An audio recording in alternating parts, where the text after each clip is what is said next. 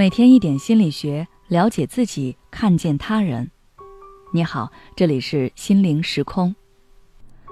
今天想跟大家分享的是，负面情绪太多，如何控制？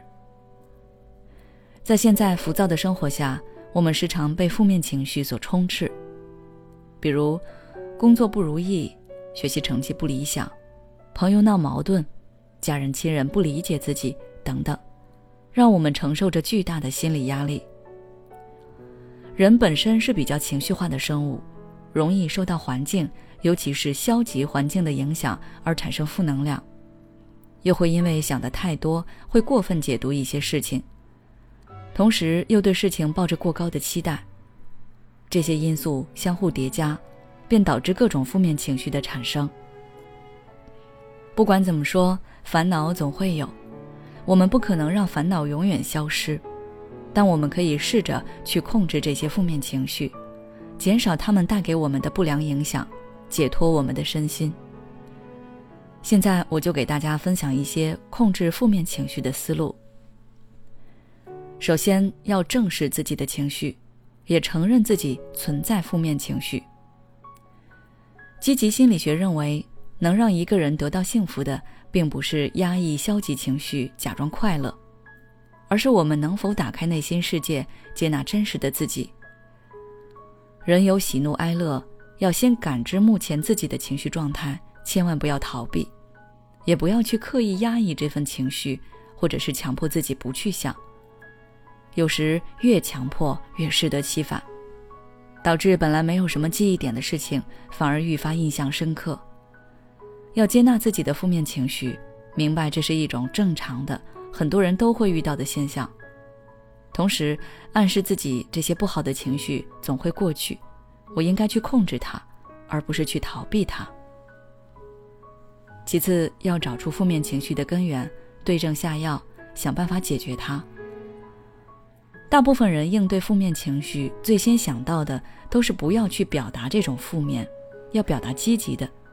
试图以此来覆盖负面那部分。这种通过改变情绪的表达方式来转移负面情绪，可能会让你短暂性的觉得心情没那么负面了。但由于问题的根源还在，未来的某一天，它还是会跳出来去影响你。因此，最有效的方法是好好分析负面情绪产生的原因，想办法去根治它。最好能让以后的你都不会再被这个因素所困扰、所左右。再者，努力提升自己，成为更优秀的自己。很多负面情绪都源于我们自身能力不足，然后又不愿意行动起来去改变窘状。你总是觉得别人过得比你好，可别人背后付出的汗水和努力，你又知道多少呢？倒不如专注自身，少抱怨，多做事。提高自身的综合素质。如果你的能力提升了，解决问题的能力就会随之增强。那以后在面对同样的状况的时候，就能够应对自如了。一旦事情顺利了，人的情绪状态自然就会好转。以前面对同样一件事，你会产生负面情绪，而如今你有能力去解决了，负面情绪也就少很多了。负面情绪固然烦人，但其实很多事情没有你想象中的那么糟糕，甚至不值得你去焦虑和担忧。重要的是要学会控制负面情绪，做情绪的主人和管理者，而不是情绪的奴隶。要懂得和负面情绪共处。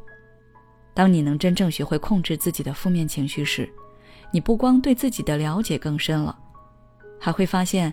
你好像还和负面情绪和解了。好了，今天的内容就到这里了。想要了解更多关于情绪控制的方法，可以微信关注我们的公众号“心灵时空”，后台回复关键词“控制情绪”就可以了。